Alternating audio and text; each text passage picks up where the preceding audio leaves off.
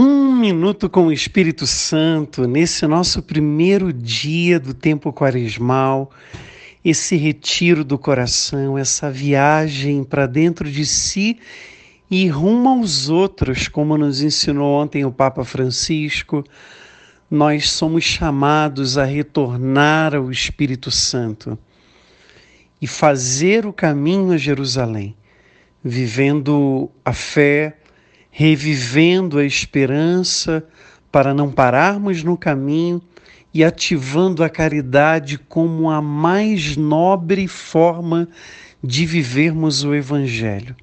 O Evangelho de hoje termina com um alerta, com efeito do que adianta o homem ganhar o mundo inteiro se perde a sua alma. Esse tempo da quaresma, o Espírito Santo lembra a mim e a você. Nós somos chamados à salvação. Eis o tempo da salvação. Eis o tempo oportuno da salvação.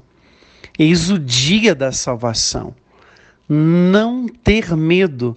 O Senhor nos resgata. O Senhor nos resgatou e o Senhor há de nos resgatar sempre. Como Deus de ternura entre no teu quarto em segredo e fale com o Pai.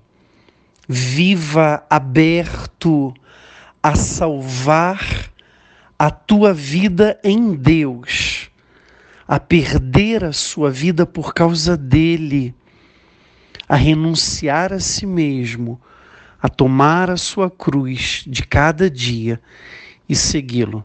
Nós te agradecemos, Espírito de Deus por estar conosco neste tempo santo da Quaresma. Amém.